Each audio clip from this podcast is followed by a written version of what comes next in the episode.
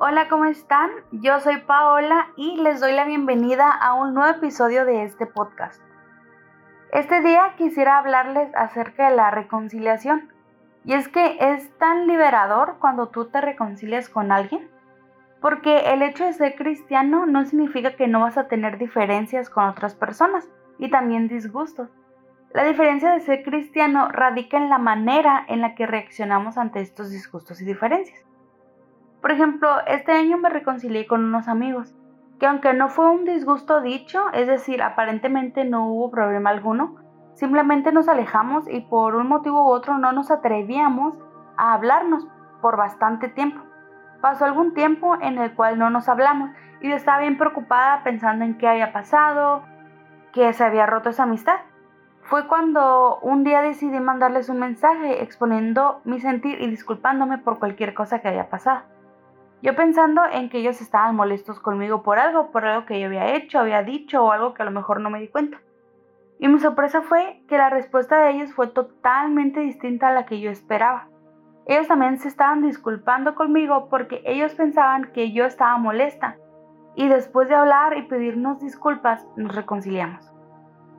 Y eso me dejó pensando en cómo es cuando nos apartamos de Dios porque pensamos que Él está enojado con nosotros y, a decir verdad, Dios sí tiene motivos para desecharnos, porque nosotros somos naturalmente pecadores. Nuestra carne siempre va a querer ir en contra de la voluntad de Dios. Y no hay día en que no pequemos y nos alejemos. No nos atrevemos a acercarnos a Dios porque pensamos que Él nos va a rechazar. Conozco muchos testimonios de cristianos que se destierran solos de la presencia de Dios por el simple hecho de pensar en que Dios no los puede perdonar y así pueden pasar muchísimos años alejados de la presencia de Dios. Y en lo personal a mí me ha pasado. A veces me pasa que es tanta mi vergüenza con Dios que no he podido siquiera orar. O en la iglesia hasta me da vergüenza levantar mis manos en la adoración o en la oración porque yo todo lo que pensaba es que hipócrita soy. Y cuesta romper con eso porque nuestro pecado nos hunde, lo que hace el enemigo es incitarte a pecar y después de eso te acusa, te señala y también te apedrea. Después de que yo me reconcilié con mis amigos, sentí como si me quitaran un peso de encima y fue como si algo se hubiera roto, como si la pared que nos separaba se hubiera caído.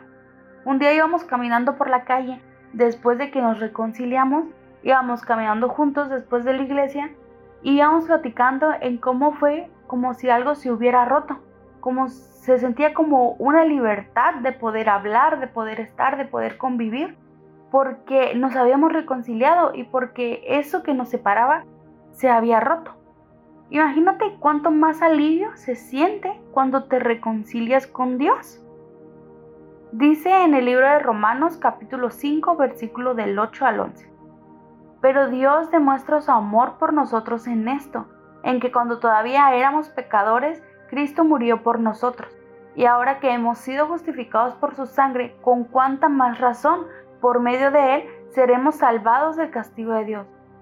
Porque si cuando éramos enemigos de Dios fuimos reconciliados con Él mediante la muerte de su Hijo, con más razón, habiendo sido reconciliados, seremos salvados por su vida. Y no solo esto, sino que también nos regocijamos en Dios por nuestro Señor Jesucristo, pues gracias a Él ya hemos recibido la reconciliación.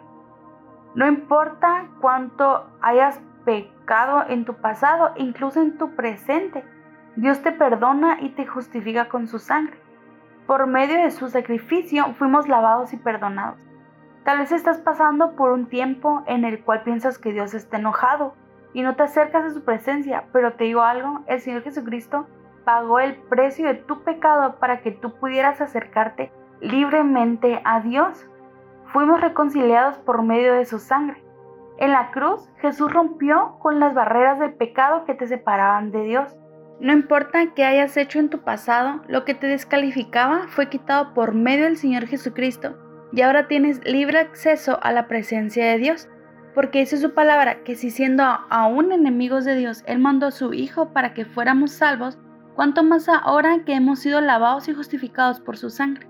No permitas que el enemigo te mienta diciéndote que no eres aceptado delante de Dios, porque es su palabra que ya fuimos reconciliados.